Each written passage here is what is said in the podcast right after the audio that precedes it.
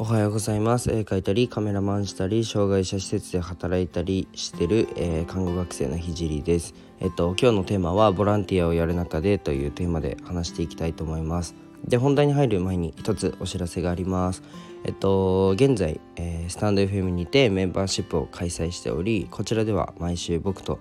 えー、Zoom での会議やらオンライン飲み会が行います。また一緒にプロジェクトを立ち上げて挑戦したりと楽しいことを一緒に共有できるコミュニティとなっております、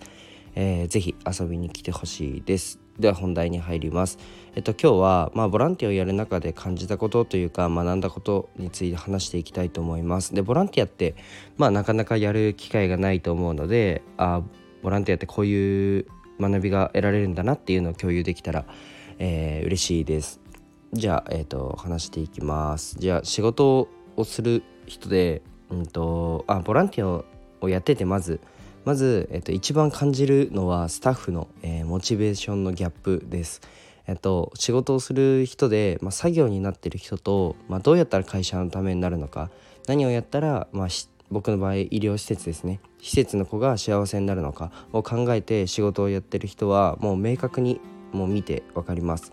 まあ、社会にも、まあ、出てない学生の21歳の僕の目ですら見抜けるので、まあ、相当やばいなというふうに思うんですけど、まあ、その施設の、まあ、トップの方施設長はもっともうそこは明確に、えー、見抜いていると分かっていると思います。で普通に働いても、まあ、そこの違いは多分分かると思うんですけど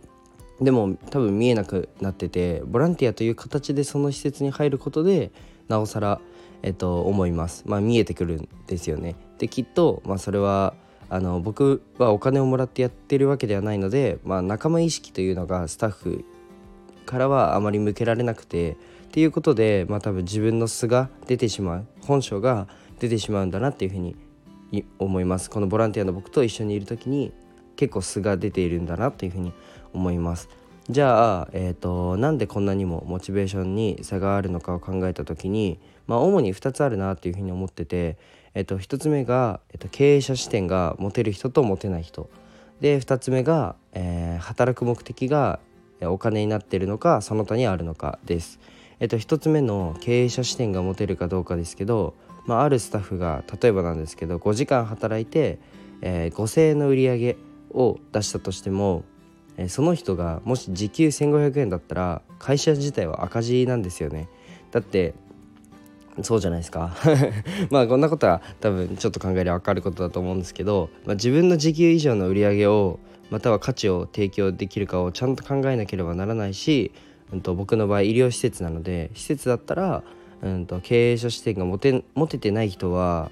うん、そうだな施設の電気代とかガス代とかをめちゃくちゃ無駄に使います。でも光熱費って、まあ、施設長からしたら結構痛いところで、まあ、そことかもなんだろうな、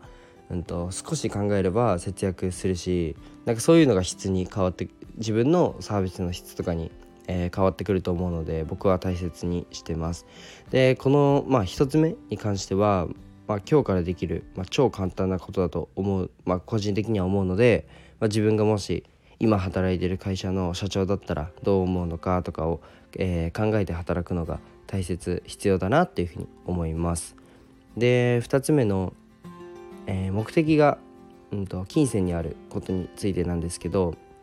えー、もちろん生活するんだからお金は必要ですよね。で生きていく上である程度の、えお金は必要だなっていうふうに思ってます。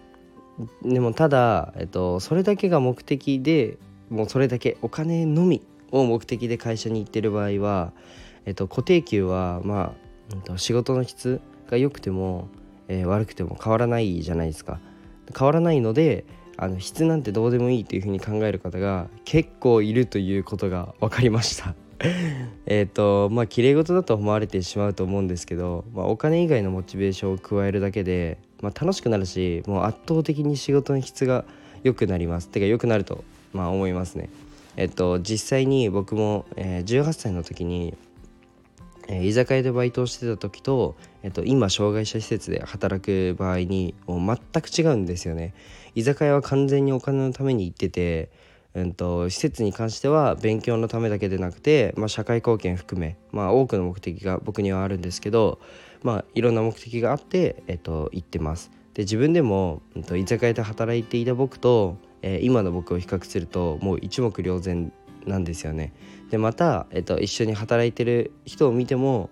えー、まあ、目標や目的あとは働くモチベーションをすぐ言える人とそれ以外ではそれ以外の人ではもう全く、えー、違うんですよね。そうそうそうそう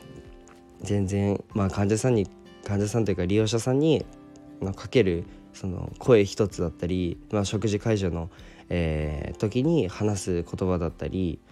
それがもう一つ一つ違います。でそれはもうさすがに見てわかりますね。うん。でまあ今日のラジオを聞いてまだ社会人になってないのに相変わらず生意気だなと思った人はコメントやいいねフォローお願いします。じゃあ今日はこの辺で終わりたいと思います。じゃあバイバイ。